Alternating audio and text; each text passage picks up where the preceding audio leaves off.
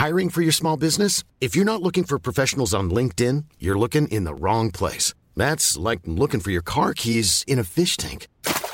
LinkedIn helps you hire professionals you can't find anywhere else, even those who aren't actively searching for a new job but might be open to the perfect role. In a given month, over 70% of LinkedIn users don't even visit other leading job sites. So start looking in the right place. With LinkedIn, you can hire professionals like a professional. Post your free job on linkedin.com slash people today.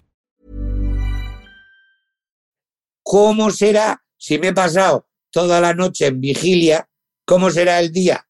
Pues estaré dormido, muerto, estaré fatigado. ¿Y qué me va a ocurrir? Como no tengo, no me, no me ha llegado sangre al, al, al cerebro suficiente, que tendré? Pues dolor de cabeza.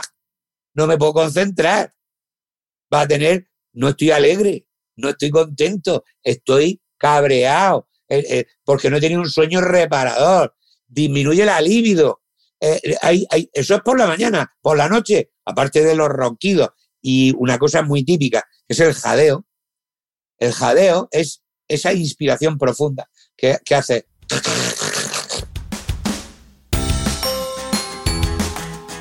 Hola, soy Hanna Fernández, divulgadora especializada en bienestar y descanso y autora del libro Aprende a descansar. Bienvenido a mi programa semanal de podcast A Guide to Live Well, una guía práctica para vivir bien en la que encontrarás entrevistas con grandes expertos en salud y bienestar físico, mental y emocional.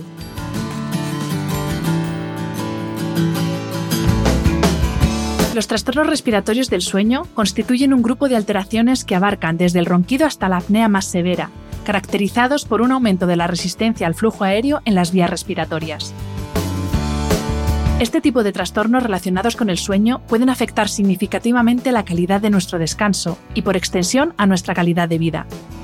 Los ronquidos, la apnea obstructiva del sueño, la hipoxemia, la hipoventilación y otras afecciones respiratorias que suceden mientras dormimos pueden estar detrás de síntomas tan dispares como el cansancio y la somnolencia diurna, trastornos metabólicos o el aumento de la ansiedad. De entre todos los trastornos respiratorios del sueño, quizá los ronquidos sean los más conocidos o extendidos, pero los demás no se quedan atrás. Se estima que la prevalencia de la apnea de sueño ha aumentado un 45% en los últimos 10 años debido a factores como la obesidad, el sedentarismo y el tabaquismo, y afecta ya a un 5% de la población española, es decir, más de 2 millones de personas. Como afirma mi invitado, el abordaje de estos trastornos debe ser interdisciplinar, y en él tiene un papel fundamental el odontólogo formado en medicina dental del sueño. Hoy tengo el placer de contar en el podcast con el doctor Carlos Mas Bermejo, un referente en el campo de la odontología y estomatología con más de 30 años de experiencia en la profesión. Licenciado en Medicina y Cirugía por la Universidad de Murcia, está especializado en rehabilitación protésico bucal, dolor bucofacial y cefaleas crónicas. A lo largo de su trayectoria ha combinado su labor asistencial con la docencia. Es miembro de numerosas sociedades científicas y recientemente ha sido presidente del comité organizador de la cuarta edición del Congreso de la Sociedad de Medicina Dental del Sueño celebrado en 2021. Antes de dar paso a la entrevista, quiero recordarte que este podcast es en abierto gracias al apoyo de mecenas como Coro, que confían en mí y en este proyecto. Coro es mi tienda de productos saludables a granel de referencia, donde compro lo que nunca falta en casa. Frutos secos, cereales integrales, legumbres, avena para mis porridge, salsas y cremas para untar para aperitivos y postres sanos. Coro es mi aliado en mi objetivo de llevar una vida lo más saludable posible y además está en línea con mis valores de respeto al medio ambiente, apoyo a pequeños productores locales y consumo responsable. Como ellos dicen, no son una empresa perfecta, pero trabajan cada día para que la rentabilidad sea compatible con la sostenibilidad. Gracias al equipo de Coro por seguir confiando en este proyecto. Entra en su web www.coro-medioshop.es para descubrir toda su oferta. Y si te decides a llenar la despensa, utiliza el código PODCASTHANA, todo seguido y en mayúsculas, para disfrutar de un 5% de descuento en todos tus pedidos. Te recuerdo el código PODCASTHANA, todo seguido y en mayúsculas. Ya sabes que solo colaboro con marcas que comparten mis valores y de las que yo misma soy consumidora. Haciendo tus compras en Coro, no solo estás cuidando tu salud, también estás ayudando a la continuidad de este podcast.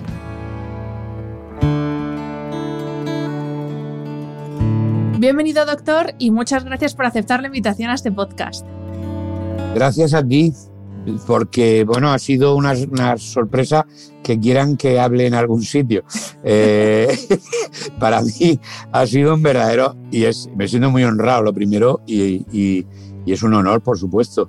Hablar de, tu especialidad y de lo que haces creo que es importante para pacientes que lo necesitan, que seguro que hay muchos. Pues ya le digo yo que le van a llamar a continuación de unos cuantos podcasts, espero, y de unos cuantos medios, porque el tema que vamos a tratar hoy es, no es que sea interesante, es que es esencial conocerlo para cuidar nuestra salud. Eh, seguro que muchos de los que nos están escuchando pues no acaban de entender qué hace un eh, odontólogo estomatólogo eh, aquí hablándonos de ronquido, de apnea del sueño. Entonces, la primera pregunta es, doctor, ¿Por qué sois parte tan fundamental en la medicina del sueño? Pues mira, simplemente porque, bueno, yo soy médico estomatólogo, pero hay una disciplina que, tiene cuatro o cinco años que se llama medicina dental del sueño. De hecho, el congreso que he organizado ahora en Murcia, que ha sido online, que ha sido mundial, porque que te pone, va a ser, regional, mundial, pues fenómeno. Y ha participado pues, prácticamente eh, bueno, de todos los países del mundo. Y el doctor Lavigne de, Canadá, que es un, top en medicina dental del sueño, eh, eh, la definió como la, disciplina que se dedica al diagnóstico y plan de tratamiento de los problemas bucales y maxilofaciales que están relacionados con los trastornos respiratorios del sueño. ¿Y qué son los trastornos respiratorios del sueño? Que se, tienen las siglas TRS. Pues van desde algo que es tremendamente familiar, como es el ronquido simple. El siguiente es el ronquido complejo. Es de decir que si no pones tratamiento, vas, pasando, vas pasando por esta fase. Ronquido simple, no tratas, ronquido complejo, no tratas pues eh, el siguiente es el síndrome de aumento de resistencia de vía aérea superior o SARVAS, eh, que tiene sus, sus cosas muy particulares.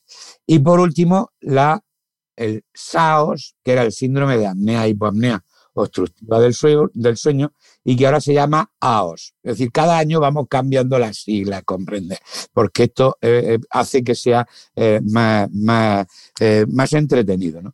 Y este AOS puede ser leve, moderado, avanzado o muy avanzado, que es cuando tienes paradas respiratorias. La pregunta es, ¿cuáles son los problemas bucales y masilofaciales que están relacionados con los trastornos respiratorios del sueño? Pues mira, como uno de los problemas que se producen son boca seca, ¿Por qué?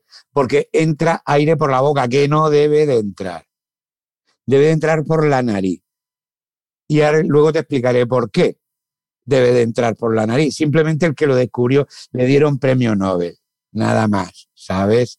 Eh, pero bueno, era un tema era en 1998 Ignarro Furgó Murat y descubrieron que en la nariz había un gas que se produce en las células caliciformes del seno maxilar y ese gas se llama óxido nítrico.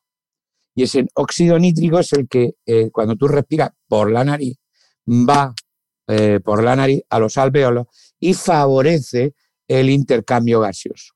¿Qué quiere decir eso? Que entra y sale más oxígeno, entra más oxígeno a sangre. Cuando tú respiras por la boca no hay óxido nítrico, por lo tanto, disminuye la cantidad de oxígeno en sangre. ¿Y cuáles son estos trastornos? Pues boca seca, problemas de crecimiento y desarrollo. ¿Por qué? Pues porque abren la boca para respirar. Solo hay dos sitios que yo sepa para respirar. Nariz o boca. No puedes entrar aire por la nariz, pues tienes que abrir la boca, porque si no, el tercer punto es que te mueres. Por lo tanto, hay que respirar por la boca. Entonces, una vez que respiras por la boca, ya empieza el problema. Porque nuestra boca necesita eh, un líquido para funcionar. Es como el, el aceite del coche, es el lubricante y se llama saliva. La saliva es fundamental, hay que tragarla, porque también lubrica el tubo, el tubo digestivo. Y además tampona, el, tampona lo que llamamos el, ácido clorhídrico del estómago. Es decir, que la gente que tiene poca saliva, la gente que tiene, tiene muchos problemas, incluso para detectar sabores, incluso para para, eh, se, hacen úlceras en la boca fácilmente. Entonces, eh, la enfermedad periodontal es otro, otra de las causas mm, típicas. De, ¿Por qué? Porque la saliva es antibacteriana, es antiinfecciosa, es decir, es la primera barrera que hay para que no entren las bacterias. Caries que no son normales, las caries se producen normalmente en los sitios de, de masticación, de trituración, pero no en los cuellos. porque aparecen caries en los cuellos de los dientes, en las raíces de los dientes? ¿Eso por qué? ¿Por qué se produce? Eh, erosiones, ¿por qué de erosiones? Porque hay reflujo gastroesofágico muy típico de los SAOS, muy típico. Eh, la deglución atípica, una, un niño y un adulto que abren la boca para respirar, la lengua baja. Al bajar la lengua, al tragar, meten la lengua entre los dientes. Y eso se llama deglución atípica. Y es causa del estrechamiento del maxilar. El maxilar, para que se ensanche, el mejor ortodoncista que hay en la boca se llama lengua. Porque la lengua, tú tragas aproximadamente unas 5.000 veces al día y ese movimiento hace que el maxilar superior se ensanche. Pero si se ensancha el maxilar superior, se ensanchan las fosas nasales. Y si se ensanchan las fosas nasales, que son del maxilar superior, se ensancha el esmoide, el esfenoide, el frontal y el occipital. Pues doctor, vamos a comenzar eh, hablando de uno de los trastornos más comunes y yo diría que más normalizados, porque al final lo de que mi marido ronca o mi mujer ronca, que las mujeres también roncamos, está como asumido, ¿no? Que a partir de cierta edad o si uno tiene un poco de sobrepeso, pues ya lo lógico y lo normal es que ronque, ¿no? Entonces, primera pregunta, ¿por qué roncamos? ¿Qué es el ronquido? Pues mira, el ronquido es un sonido inspiratorio, que es anómalo, que es patológico, lógicamente, eh, no es fisiológico. Antes que la abuela ronca, y no bien cómo ronca la abuela. La, ronca, la abuela roncaba, que era una delicia, ¿me entiendes? Y eso se produce porque hay una vibración de las partes blandas de la orofaringe. Y entonces, ¿qué ocurre? Que, que aumenta la velocidad, tú tienes un tubo que se cierra, se colapsa, pues como una manguera, se colapsa y hace ruido, ¿vale? Pues eso es lo que nos pasa con la vía aérea. La vía aérea tiene que ser un tubo, un tubo y no debe tener estrechamiento bajo ningún concepto, porque entonces aumenta la resistencia de la vía aérea superior y emite un sonido. Entonces, es lo que llama, se llama primero el respiración fuerte ¿eh? y luego el ronquido sin síntomas. ¿eh?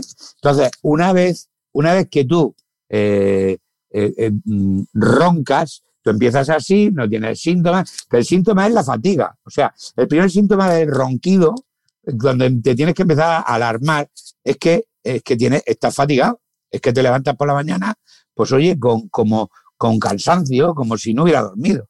Que, eh, incluso hay veces que me he despertado yo por el ronquido. Ya entraremos. Luego, eh, el, ronquido va de ronquido simple, si no se cura, pasa a ronquido complejo, y si no se cura, pasa a ronquido de SAOS. Es decir, va a tener ronquido y parada respiratoria. Y eso es progresivo. O sea, eso, si no lo trata, es el gran problema que tenemos, ¿eh? que va a evolucionar hasta la obstrucción. Mm. Entonces, la pregunta que hay que hacerse es si tenemos que controlar el ronquido. Este ronquido hay que controlarlo, por supuesto, porque si no es progresivo. Va a terminar con un SAOS, más tarde o más temprano. Yo tengo una, una diapositiva que presento en todos los congresos de una paciente mía que me vino hace, hace cuatro años y al hacerle un escáner de vías aéreas, yo siempre mido la vía aérea y tenía, eh, que ella tenía problemas de respiratorio, no podía dormir, porque siempre es lo mismo. O sea, los síntomas son iguales. Bien, y siempre se repiten, son repetitivos. Bueno, pues esta paciente no dormía, estaba sentada, se sentaba en el sillón todos los días, no podía dormir, se ahogaba, no sé qué. Vale. Yo le dije, mira, tiene este problema, habría que ponerle un CEPA, había que ponerle una serie de cosas. Bueno, no hizo nada. Y al año, de 3 milímetros de orofaringe de diámetro, pasó a 1. O sea, te cae un espagueti vertical. Mm. ¿Qué pasa? Que todavía peor.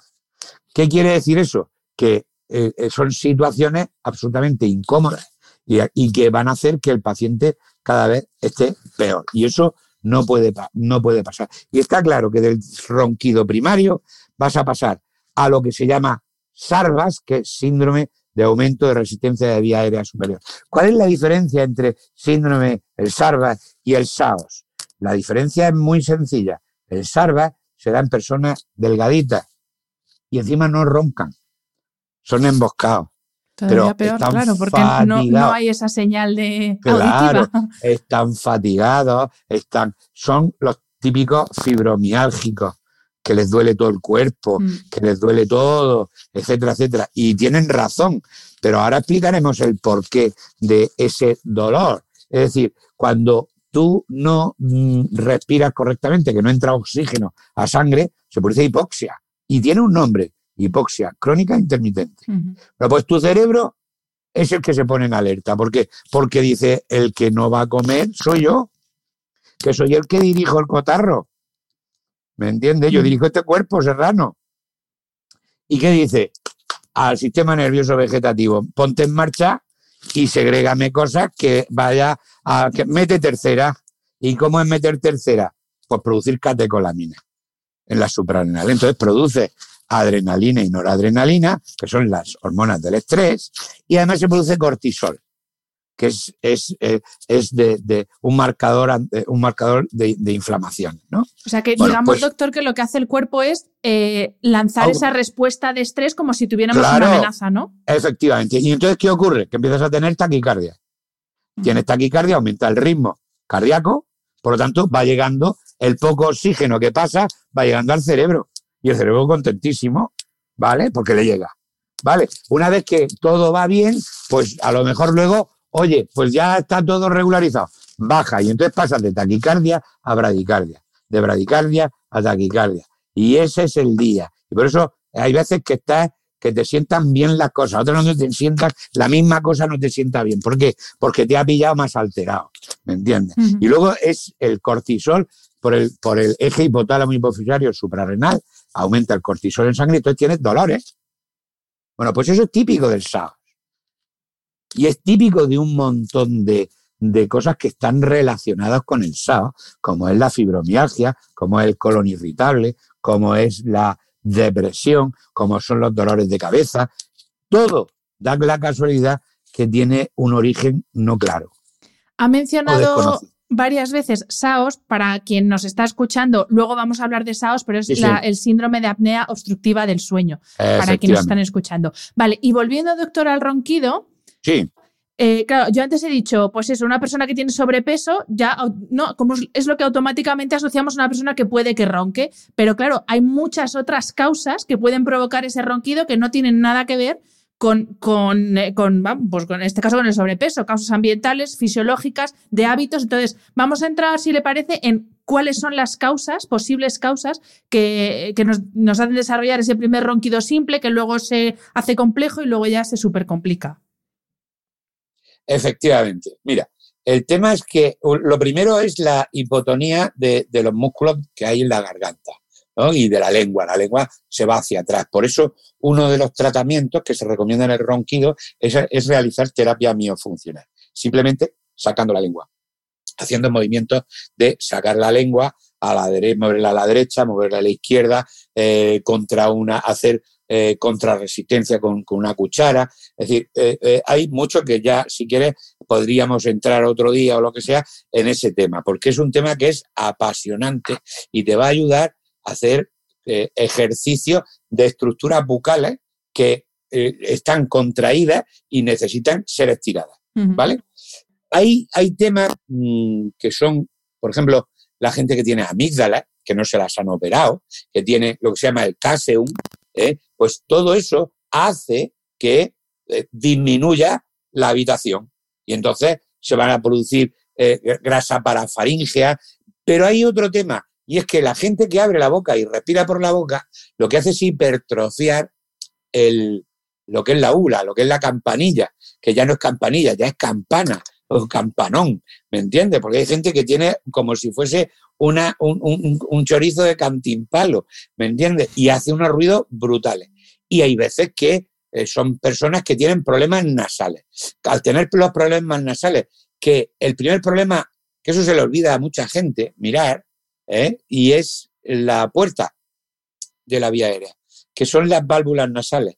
Las válvulas nasales, el doctor Bonarx, eh, José Durán Bonarx, que es ortodoncista, tiene una clasificación muy bonita donde te hace inspirar profundamente para ver si se cierra. Porque a lo mejor tú cierras unilateralmente o bilateralmente al hacer una inspiración. Por lo tanto, tu cerebro no puede respirar por la nariz porque se colapsa. Y si se cierra la puerta, tiene que abrir la boca.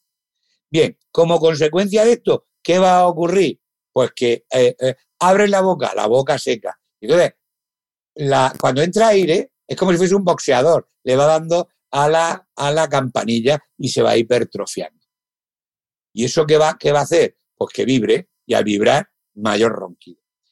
Además de eso y de los problemas bucales, por supuesto está el, tomar alcohol. O sea, está el ronquido de después de las bodas o después del bautizo, después de lo que sea, ¿eh? las drogas, medicaciones, medicaciones que secan la boca, antihistamínicos, diuréticos, un montón, ansiolíticos, antidepresivos, todo produce sequedad de boca pues todo lo que produce sequedad de boca aumenta el ronquido. Porque evita, evita que se segregue fundamentalmente el protector de la boca, que se llama saliva. Incluso también hay causas fisiológicas, como por ejemplo, yo que sé, un, ¿no? un tabique desviado, unos cornetes que, requieren de cirugía y que no tienen nada que ver con todo esto que estamos hablando. Efectivamente, por supuesto el tabaco. El tabaco es de esas cosas que que, es, es, terrorífico, pero no solo porque el tabaco eh, tenga un problema eh, químico, por los alquitranes, etcétera. No, es que es físico, porque respiras por la boca. Por lo tanto, mm. secas la boca. Por supuesto, las posturas para dormir. Una de las cosas que hacemos en los, en los, en los estudios del sueño es un estudio postural, porque vemos en qué postura si está en decúbito supino, o sea, boca arriba, o lateral derecho, o lateral izquierdo, o boca abajo, ¿eh? en qué posición hay más alteraciones. Y entonces podríamos usar algún tipo de dispositivo que te mantenga la postura en una determinada zona que mm, evite que estés en la, en la peor postura donde se, la lengua se va hacia atrás y se obstruye la vía aérea. Y, doctor, la postura durante el día, porque es verdad que cada vez tenemos una postura como más echados hacia adelante. ¿Eso también nos puede influir a la hora de, dormir? efectivamente. Mira, el respirador, el respirador bucal, eh, tiene una rotación del cráneo hacia atrás. ¿Para qué? Porque así respira mejor. Está más recta el tubo, el tubo aéreo. Pero claro, ¿eso qué te va a hacer? Pues va a hacer que tengas un problema a nivel de toda la musculatura cervical. Tienes toda la, palpas la musculatura y duele todo el cuello. ¿Y eso qué va a ocurrir? Cuando los músculos se contraen, no pasa sangre, las carótidas están cerraditas y por eso hay cefalea. La cefalea se produce por, por, por un problema de la no llegada de oxígeno por cantidad o por calidad por cantidad, porque no llega, porque están cerradas por la musculatura, que yo sepa, en la faringe solo hay músculo y la columna, punto y final, y un hueco que es la faringe.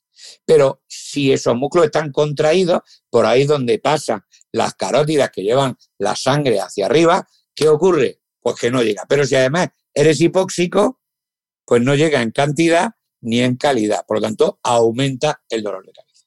Yo he quitado muchos dolores de cabeza sin tratamiento médico, solamente mejorando la eh, saturación de oxígeno mediante fisioterapia respiratoria, eh, dispositivos eh, nasales internos, que son magníficos para evitar el colapso de las narinas.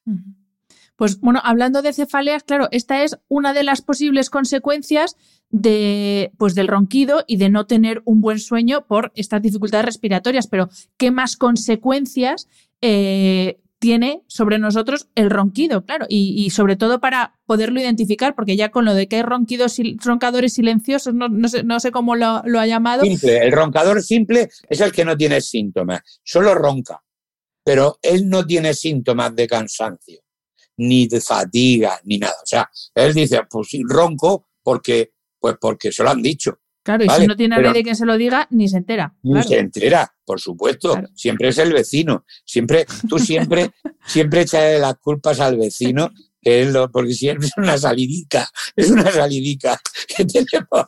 Bien, como, nunca está, pues bueno. Entonces, ¿qué ocurre? Que si es simple, tú no tienes síntomas de ningún tipo. O sea, porque no siempre ronca, ¿vale? Por eso hay, hay dispositivos eh, telefónicos de app que sirven para ver que, son, que lo que hacen es grabar tú eh, durante ocho horas lo que ha pasado, ¿vale? Y entonces, pues hay varios, como el Roncolab, hay varios, en esto te los puedes bajar, que son gratuitos y te hacen un estudio de esas ocho horas. Entonces vemos si ronca o no. ¿Por qué? Porque dependiendo de eh, los decibelios, pues salen eh, columnas en verde, en amarillo, en naranja, en rojo y tal.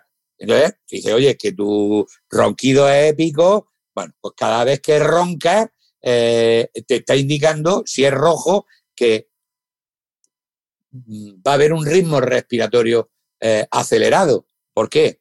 Porque no entra. Por lo tanto, se, transformará en respiraciones pequeñitas y, cortas. Eso significa que hay taquipnea. Ya entraremos en esto. Pero evidentemente otra de las cosas que hay cuando tú te levantas es que estás cansado, estás, es que te quedas frito, empiezas a bostezar. siempre tendrás algún amigo o amiga que estás hablando con él y, bosteza como 10 o 12 veces. Entonces dices, este, ¿seré aburrido? o ¿Soy yo o es él? Pero algo, algo está pasando aquí, ¿no? Eh, estás cansado, pero lo peor de todo es la boca seca que tiene. Mm. Y luego hay otro tema, que es esa tos que dicen que es irritativa, ¿vale? Que no es productiva, no hay moco, sino que toses o haces el... ¿Por qué ah, ocurre eso? Porque no hay saliva. No hay saliva, entonces se pegan las superficies. Y haces eso porque es como cuando tampoco tienes lágrimas, el ojo se queda pegado, el párpado se queda pegado al ojo, y entonces da como arenilla, una sensación de arenilla. Pues eso ocurre en la tos también. Y toses para despegarlo. Estaba pensando, doctor, lo que nos estaba explicando antes de la entrada de oxígeno, que llega el oxígeno al cerebro. Claro, estoy pensando, una posible consecuencia puede ser entonces em, que no llegue suficiente, perdón, suficiente oxígeno al cerebro y que notemos nuestras capacidades cognitivas afectadas, pues la capacidad de concentración, eh, ¿no? esa de estar todo el día con la cabeza como empanado, que se dice, estoy empanado. Puede... Exacto, exacto. Y pérdida de memoria. Es que una de las cosas fundamentales es que pierde la memoria. empiezas a tener pérdidas de memoria, empiezas a repetir cosas. ¿Por qué? Pues porque te falta oxígeno, te falta gasolina. O sea, que tú no puedes estar eh, por debajo de 90% de, de, saturación de oxígeno mucho tiempo, porque por debajo te tienes que ir a, un hospital, porque puedes tener un problema. Pero un problema serio. Entonces, ¿qué ocurre? Pues que eh, eh, por eso eh, nosotros cuando hacemos pruebas de saturación, de, pruebas de, poligrafía y cuando hacemos algún tratamiento, mandamos pulsioxímetros, de pulsioxímetros, que hay muchos por el mercado, para que estén toda la noche diciéndonos qué saturación tiene, para ver si el tratamiento que te hemos puesto funciona o no. Una persona que tiene CEPAP y no tiene un pulsiosímetro que se controle, pues no sabe, no sabe si funciona o no funciona. Porque no se trata de dejar de roncar. No se trata de, que tú duermas un poco mejor. Se trata de que hay oxígeno en sangre para todas tus células. Por eso se produce fatiga. La sensación tuya es que hay fatiga. ¿Qué quiere decir eso? Pues porque no, se ha producido la energía necesaria para que se encienda eh, el flexo. Estás ahí a... ¿Entiendes? Es que tu móvil está al 50% de carga. Eso es lo que pasa cuando una persona respira por la boca. ¿Cómo sabes que está eh, tu cuerpo funcionando de manera correcta o no, con tu saturación de oxígeno. Es fundamental. Y una otra pregunta que se me está ocurriendo para asilar y empezar a hablar del SAUS. Eh, que haya ronquido entonces no implica que haya apnea. Es como una evolución del o sea que no está todo perdido, los roncadores no, todos. vale, vale, vale. Lo que sí hay que ver es si la hay. Hay que hacerte el estudio. Claro. ¿Entiendes? Que tiene que ser lógicamente por la noche. Pues vamos a explicar qué es la apnea obstructiva del sueño. Vamos a explicar esto qué es. Bien, entonces, la apnea obstructiva del sueño es una eh, es lo que llamamos, lo que llamamos eh, habitualmente parada respiratoria. Es decir, te paras. Es decir, de hecho, cuando tú ves la, ves el, estudio poligráfico, ves una línea. Normalmente, si tú respiras, hay ondas. ¿Vale? Onda inspiratoria, onda expiratoria y tal. No, esto es una línea de apnea. Estás parado, ¿vale? Entonces, ¿qué diferencia hay? Como ya te he dicho que antiguamente esto se llamaba síndrome que ya no es síndrome, de apnea-hipoapnea. La diferencia entre una hipoapnea y una apnea es que la hipoapnea es una limitación parcial. Es decir, esas ondas son más pequeñitas, ¿eh? entre un 30 y un 90%. Y, y esa limitación es durante más de 10 segundos. Pero una apnea es del 90 al 100%. Es decir, tiene una línea. no respiras, estás parado. Es como si yo siempre pongo el, ejemplo de que fuese buceador a pulmón, ¿eh? respira y te metes en el agua. Y ahí está 40. Hay gente que, puede estar hasta un minuto parado. Bueno, yo conozco un caso muy cercano de una persona eh, que ha llegado a tener 700 apneas en una noche de sueño. Pues fíjate cómo estará. Tremendo. Estará fantástico. Sí. ¿Me entiendes? Para, como para pedirle un préstamo. Bueno, no, se dormía durante el día Claro, se, dormía constantemente. Entonces, él se callaba y se dormía. dormía. Mm. Es que esto, o sea, todo tiene, todo tiene, todo tiene su explicación. Mm. Entonces, claro, eso sería muy, muy grave. Es un paciente con un problema muy grave. ¿Cuál es el, problema de esto? Pues el problema es el, es el corazón. Claro. Es uno de los primeros en caer. Porque empiezas a tener arritmia. Claro. Empiezas a tener taquicardia. Tu cerebro dice, oye, que me he parado porque cuando tú te paras, automáticamente baja la saturación de oxígeno. Ah. Entonces, como baja la saturación de oxígeno, pues ya empieza el corazón a tener taquicardia. Hay gente que tiene taquicardia. Y ahora te adelanto que cada vez que tienes taquicardia, bruxa. Ah, ya me he quedado loca, porque yo bruxo, doctor. Yo quiero llegar al momento pues bruxismo porque tengo este problema. Y, tienes taquicardia porque tus vías aéreas la veo desde aquí, tus vías ahora nasales, las ventanas, lo que se llaman las narinas, las válvulas nasales, son muy chiquiticas. Y yo estoy seguro que si te pusieras, luego lo haces, te pones eh, y te grabas y haces una inspiración forzada, profunda. Hazla, si quieres. Hazla. Mira. Mira cómo cierra el lado izquierdo. Qué pena que la gente no me ve. Claro, no te ve, pero pero esa es la causa de, ¿qué de qué chorrada? Cuando tú cierras las ventanitas nasales, al cerrarla ya estás generando limitación de flujo inspiratorio, esfuerzo respiratorio. Es decir, tú ten en cuenta que es el diafragma el que embola hacia adentro del área, pero si le pones el dedico, mm. tiene que hacer más esfuerzo. ¿Qué quiere decir eso? Que cada vez que haces un esfuerzo, te despierta. Luego nunca llegas a fase. Mm. Siempre estás en fase, a lo mejor lo máximo que llegarás es a 3-4, si llegas. Por lo tanto, siempre estás con un sueño que es light. Es fase 2. Y 2, 3, 3,5, fase 2. 3, 3,5, fase 2. Pero a 4 no llegas. Sí, sí, totalmente, porque uso un dispositivo que precisamente mide aproximadamente eh, mis, mi paso por las distintas fases y efectivamente estoy muy poquito tiempo en fase en sueño profundo y el REM prácticamente no aparece. Ah. Pero va a aparecer mm. si es donde sueñas. mira, para, que, para que lo tengas claro, para tú pasar a fase REM no puede haber esfuerzo.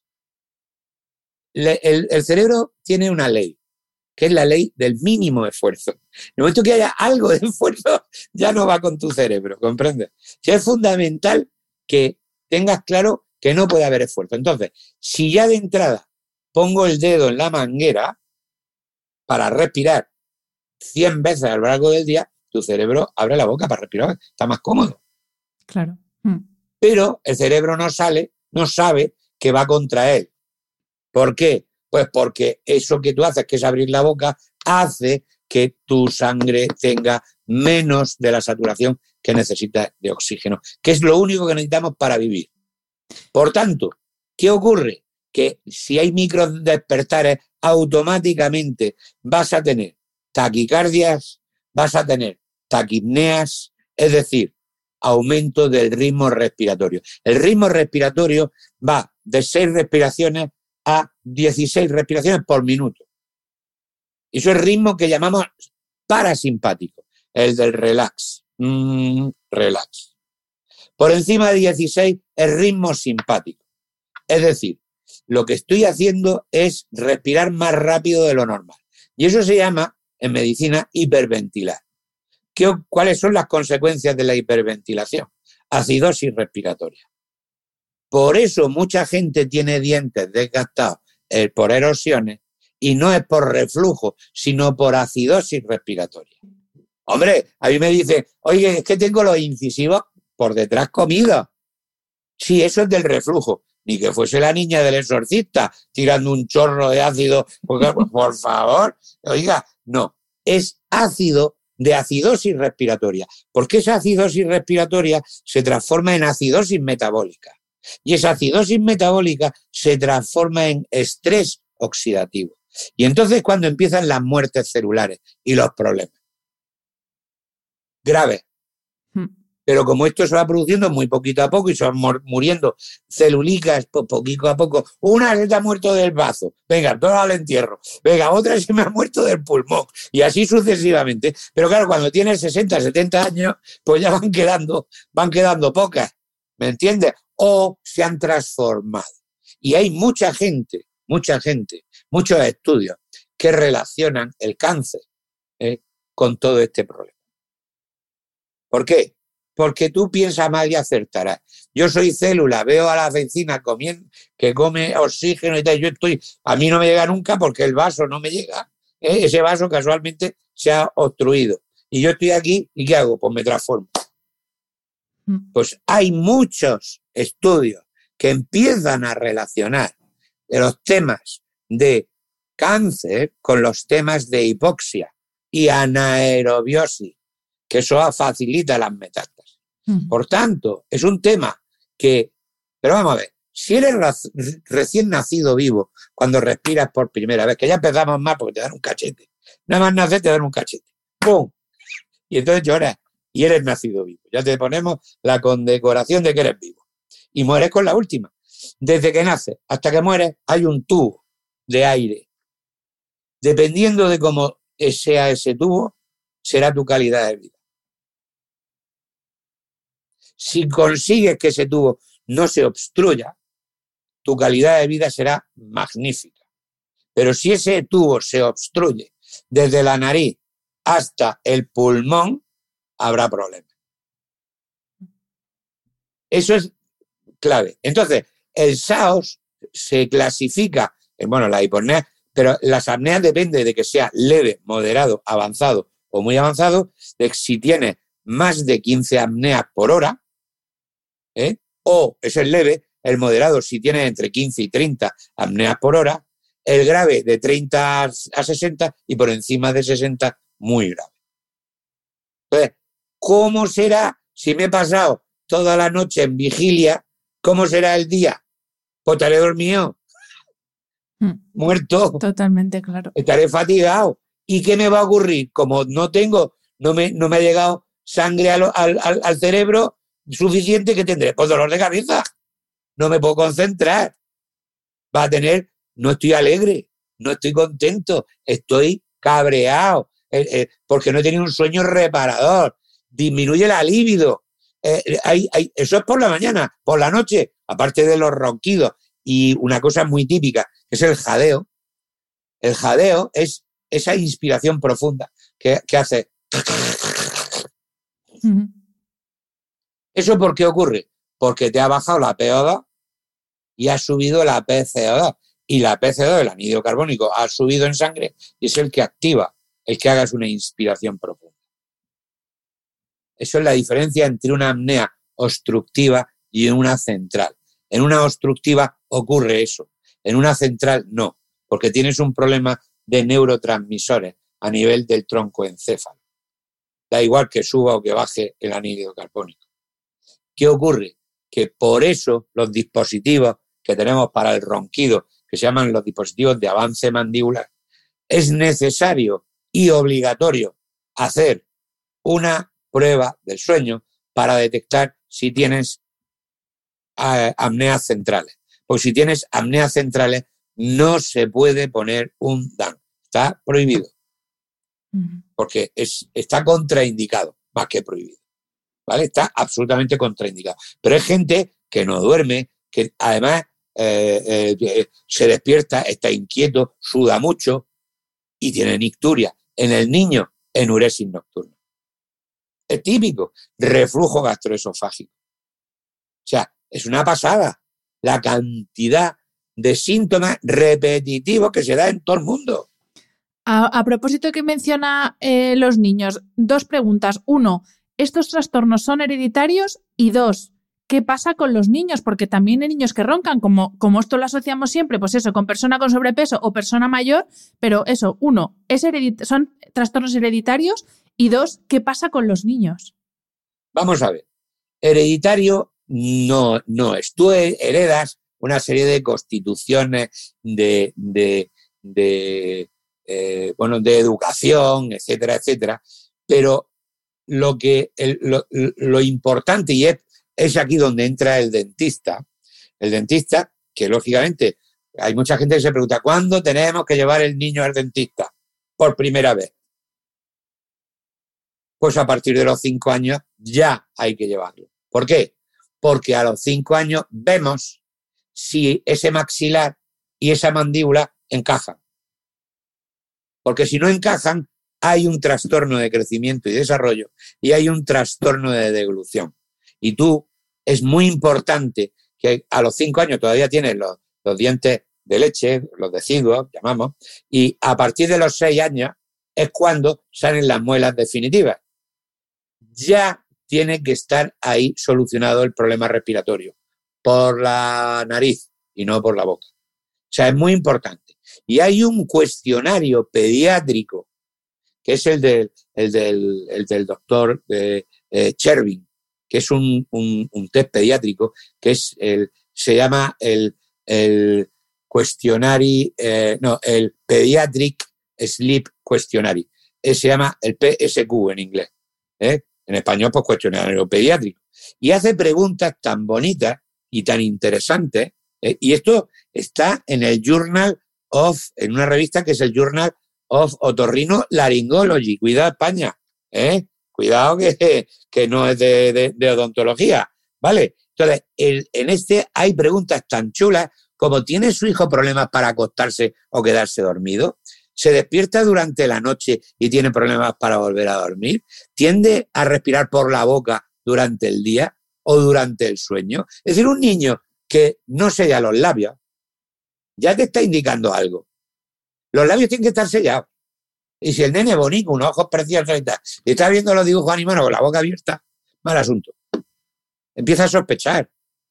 Pero eh, si encima tiene boca seca, los labios se agrietan porque entra aire. O sea, ese es el, típico, el típico paciente que usa el cacao de, ese de labio en la farmacia. sí.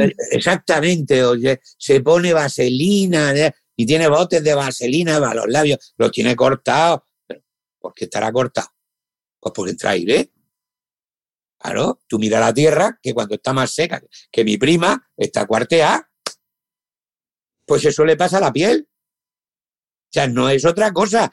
Fíjate, hay un dato que nosotros es un signo muy, muy, muy, muy típico de, cuando nosotros hacemos, hacemos eh, revisiones periódicas. Es el típico eh, caso cuando tú has hecho una profilaxis, que es limpiar, pues, de sarro, de todo, pulir las cosas y tal. Pues hay pacientes, esa profilaxis te tiene que durar pues, de seis meses a un año. Y hay pacientes que al mes vuelven a tener sarro, piedra y tal. A ver, ¿por qué? Porque respira por la boca. Respira por la boca y se producen sarro nuevo. Es evidente. Bueno, pues eh, otro tema, el mal aliento, la litosis. El mal aliento, ¿por qué? Porque las bacterias están como locas. ¿No veis que no hay saliva? Al no haber saliva, pues están, vamos, disfrutando como enanas, porque hay restos de alimento por todos lados. Pero fíjate que ahora vienen una serie de, de cuestiones muy interesantes. ¿Ha notado, mientras su hijo duerme, que ronca o tiene respiración pesada o fuerte? ¿Tiene paradas o pausas en la respiración?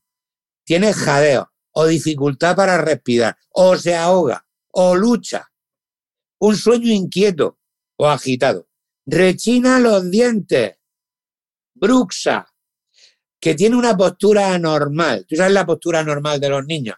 Se ponen de rodillas y giran la cabeza. Se llama postura maometana. ¿Eso cuando duermen? Cuando duermen. De rodillas y con la cabeza hacia un lado o hacia el otro. O sea, es la postura para abrir la vía aérea. Y se la abren ellos. ¿Vale? Eh, otra, sudoración excesiva. Enuresis, moja la cama, se hace pipí en la cama o sea, ¿has notado algo de esto? Dificultad para despertarse, se despierta con dolores de cabeza, o está mareado, o está hiperactivo. No presta atención. Déficit de atención y de hiperactividad típico de los niños respiradores bucales. Su hijo se encuentra frecuentemente enfermo, tiene un, historial de amigdalitis, eh, sinusitis, alergias, etcétera, etcétera. Y una cosa súper típica. En el colegio es el más bajo. Deja de crecer a un ritmo normal. ¿Por qué?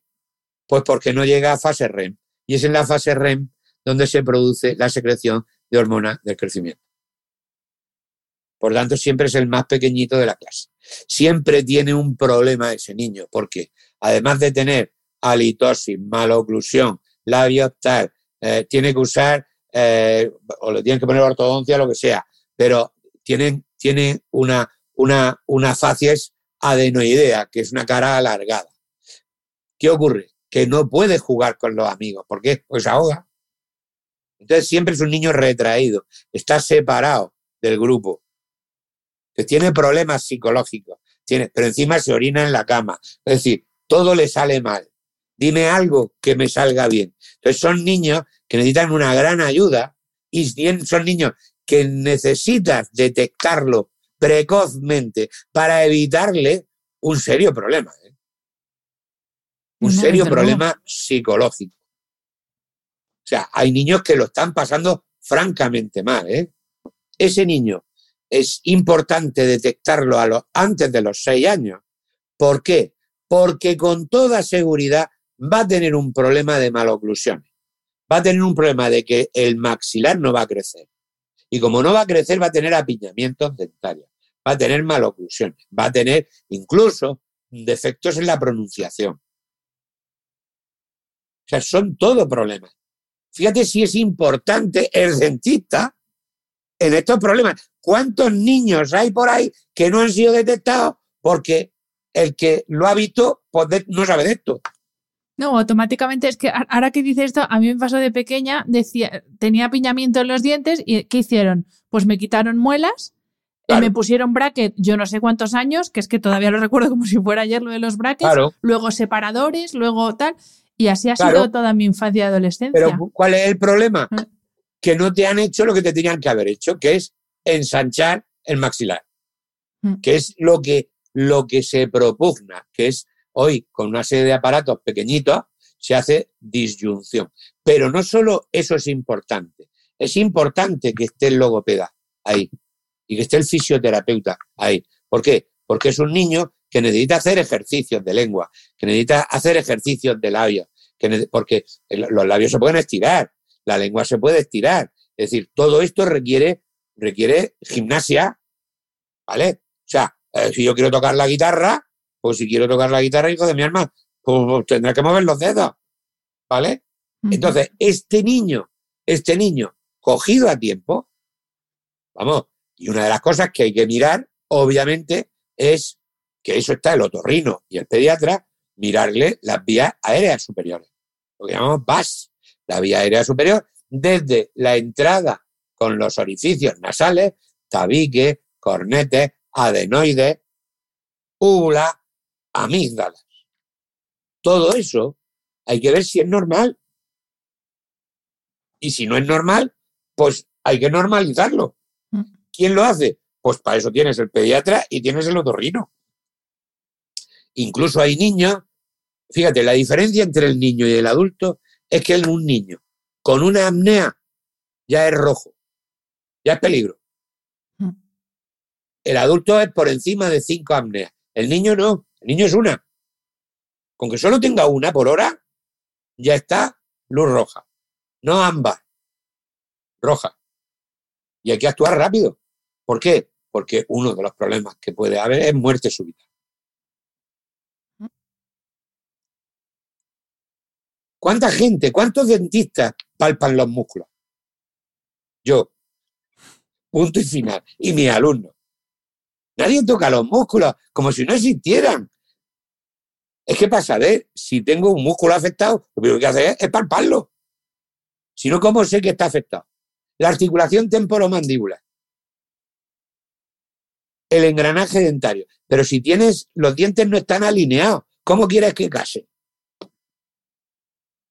Piensa que tu cerebro, para lograr que case eso, prefiere irse de tu cráneo. Le es más fácil irse. Digo, yo me voy de aquí, esto no lo casa nadie. Pero ¿cuál es el problema? El problema es general. Esto tiene, tiene solución, pero lo que no tiene solución es que te dé un infarto, que te dé una angina de pecho, que te dé una arritmia, la hipertensión. ¿Por qué te crees que sube el azúcar? Porque no hay oxígeno. Es una diabetes tipo 2 no hay oxígeno, no quema el azúcar. Y está demostrado científicamente que si tú tienes un problema de esto y haces ejercicio y quemas el azúcar, la normalizas. Pero la tienes que quemar, porque no la puedes quemar porque no hay oxígeno. Por tanto, ¿de qué depende? Pues depende todo. Es que depende todo. El metabolismo, es que todo depende, todo, todo, todo depende de esto, del oxígeno. Pues, eh, doctor, quiero que volvamos al tema del bruxismo, que como le he dicho, yo lo padezco y claro, eh, cuando uno habla de bruxismo siempre se habla de, ay, es que tú tienes mucho estrés, tienes mucha tensión durante el día y por eso aprietas los dientes por la noche. Claro, ahora de repente no, ahora es porque es que respiro con la boca abierta.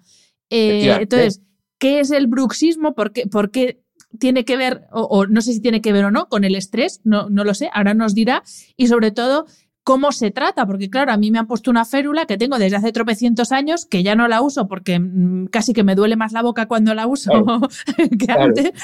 Total, que vamos a hablar así un poco del. Yo sé que el pues bruxismo en sí mismo da para otro episodio solo, pero bueno. Total, total, Vamos a poner un poco aquí, contextualizarlo. te, voy a, te, voy a, te voy a hablar del bruxismo eh, actualizado hace dos meses. ¿Por qué? Porque hemos tenido al máximo, que el que más sabe de bruxismo del mundo. Lo hemos tenido, el doctor Lavigne, que, que ha estado en nuestro congreso, que es de Canadá. Entonces, es el máximo. Y, y al final, ¿qué nos ha dicho? ¿Qué es el bruxismo? Pues el bruxismo son movimientos, se contraen los músculos, ¿eh? y o bien aprieta o bien restriega pero a veces no hay contacto dentario. Por eso hay que palpar los músculos, porque tú puedes que no tengas desgastes dentarios, pero duelan los músculos y sea bruxista. Por eso hay que palparlos siempre, todo, y ver el mapa de dolor muscular que hay en tu cráneo cervical, cráneo mandibular. Bien, pues el bruxismo son movimientos dentarios. Antiguamente, eh, en medicina estaba incluido dentro de las parasomnias y en odontología se denominaba parafunción.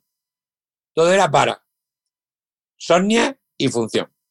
Bien. O sea, como un fenómeno extraño, ¿no? Que no se sabe de dónde viene. ¿Me entiendes? Es como en medicina cuando se dice es idiopático. Es decir, idiomático significa que no tengo ni idea de lo que es su causa o esencial, que es otra palabra bonita, pero quiere decir que no tengo ni idea. Hoy, gracias a las polisomnografías hospitalarias, donde te ponen 13 electrodos, 13 más números, pero son 13. Bien, uno es electrocardiograma y otro es electromiograma. ¿Sí? Te ve la, la actividad del corazón y te mide la actividad de los músculos. Pues sabemos que en el momento que aparece una taquicardia, en el siguiente segundo estás contrayendo músculos. Y eso es o el sea, bruxando, claro. Exacto. Ahí vamos. ¿Entiendes? Y eso lo sabemos. ¿Y eso por qué? Pues todavía no lo sabemos. Por eso, como no lo sabemos, hoy tenemos muy claro que los tratamientos actualizados son dos. O médico, tratamientos médicos, pues a base de la toxina botulínica, a base del clorazepam, a base de la clonidina, ah, pues son medicamentos para eso que está probado científicamente que va muy bien. Y por supuesto una placa. Ahora bien, no es lo mismo que apriete que restriegue, porque la placa es distinta. Hay gente que hace mixto, pues entonces hay que cambiar de placa. Y las que se utilizan para eso son las placas desprogramadoras, que son musculares 100%. ¿Con placa a qué se refiere, doctor? Porque yo pienso en radiografía, pero, no es, ¿no? No, no, no, no. Es una placa de resina que se pone, es como un aparato, ah, ¿vale? Como si fuese un dispositivo. Ah, vale, como las células, ¿no? Vale, vale. La célula, ¿eh? también se llama placas de oclusión, pero que utilizamos una superior y una inferior que toca en un punto nada más, para que no toquen las muelas. ¿Eso qué hace? Que tu cerebro se desprograme. Y como se desprograma, pues aprieta con un 70% menos de fuerza. Y eso hace que eh, eh, mejore tu musculatura. Mm. Ahora bien, si eres bruxista, una de las cosas que quiere eh, tu cerebro es ver que los dientes tienen cúspides. Lo que no puede ser que sea como un dado. ¿Por qué? Porque la cúspide es como el pulpejo de los dedos es el que informa cuando choca con la de arriba, en la fosa, choca y emite, y emite una información por el trigémino que va al cerebro. Por lo tanto, el cerebro ve que hay simultaneidad de contacto y dice, uy, esto es fenómeno. Si yo tengo un diente que está para un lado, el otro está para la derecha, el otro está para la izquierda, el otro, ¡pum! ¿Quién trabaja? Ahí, cinco. ¿Qué ocurre? Que se sobrecarga. Y entonces tu cerebro, ¿qué empieza a hacer? Movimiento para buscar la postura más cómoda, patológica, pero más cómoda. Me quedo yo un poco intranquila con esto de las, eh, de las arritmias, las taquicardias, porque claro, esto no lo sabía yo. Pero te, te explico, te explico el porqué. Mira, cuando tú tienes, tú tienes una bajada, de, saturación de oxígeno, se estimulan los centros respiratorios. Y ahí se va, se manda una orden al sistema nervioso vegetativo o autónomo, que hay dos, simpático y parasimpático. Bueno, pues cuando uno está en peligro, se estimula el simpático. ¿Y entonces qué se produce? Hiperactividad. ¿Por qué? Porque, es decir, yo, cuando yo llamo hiperactividad, te lo voy a llevar al coche. Metes tercera.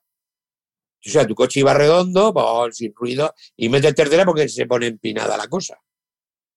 Bueno, pues eso es lo que te ocurre. Mm. En definitiva, es el estrés. El estrés es un concepto muy, muy, muy, muy, muy general. Pero, ¿qué indica estrés? Pues la hormona del estrés se llama catecolamina, adrenalina, noradrenalina. Es decir, que realmente es estrés, pero se produce por una causa que se llama hipoxia. Pues doctor, eh, ya le digo, yo me voy a ir preocupada a la cama, pero bueno, me, quedo, también me voy con esa parte de esperanza de, bueno, tratándolo de forma adecuada, eh, tiene solución, porque es verdad que, absolutamente repercute luego en la calidad de vida el, no tener una, un descanso eh, adecuado por las noches. Así que, eh, bueno, infinitas gracias porque, eh, vamos, este es de los episodios para escuchar más de una y más de dos veces para ir tomando nota, aparte de la clase de anatomía fisiología que nos ha dado, todo centrado aquí en la cara. Pero... Pero luego, cuando puedas, hazte el vídeo, el vídeo, haciendo una inspiración profunda. Haz tres. Verás como tienes un colapso unilateral del lado izquierdo. Bueno, y lo mismo los que nos están escuchando, que lo hagan también, que se hagan un vídeo, que se observen Un inspirando y a ver. Hace con el, con el móvil, te lo Mm. pones y te haces el, el- esto. Un- tienes que hacer tres inspiraciones profundas y ver si ese, ese, ese orificio eh, se dilata o se contrae. Si se contrae es malo. Vale. Pues ya lo sabéis, los que estéis escuchando, ahora mismo os vais a hacer la prueba y, y si se contrae, pues a llamar al doctor directamente. Muchísimas gracias, doctor. Ha sido todo un placer. Muchas gracias. El placer ha sido mío y cuando necesites algo, aquí estoy. Muchas gracias.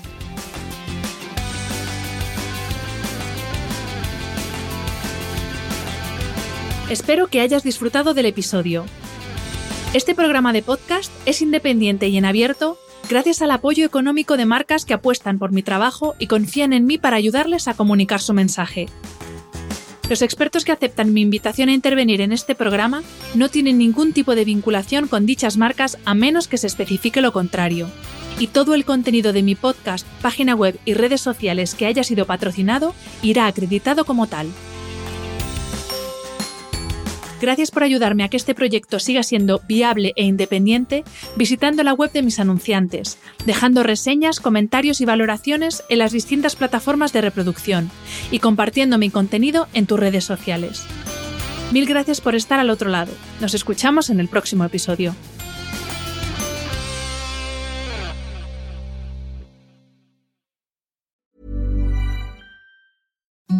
Imagine the softest sheets you've ever felt. Now imagine them getting even softer over time. That's what you'll feel with Bowl and Branch's organic cotton sheets. In a recent customer survey, 96% replied that Bowl and Branch sheets get softer with every wash. Start getting your best night's sleep in these sheets that get softer and softer for years to come. Try their sheets with a 30-night guarantee. Plus, get 15% off your first order at bowlandbranch.com. Code Exclusions apply. See site for details.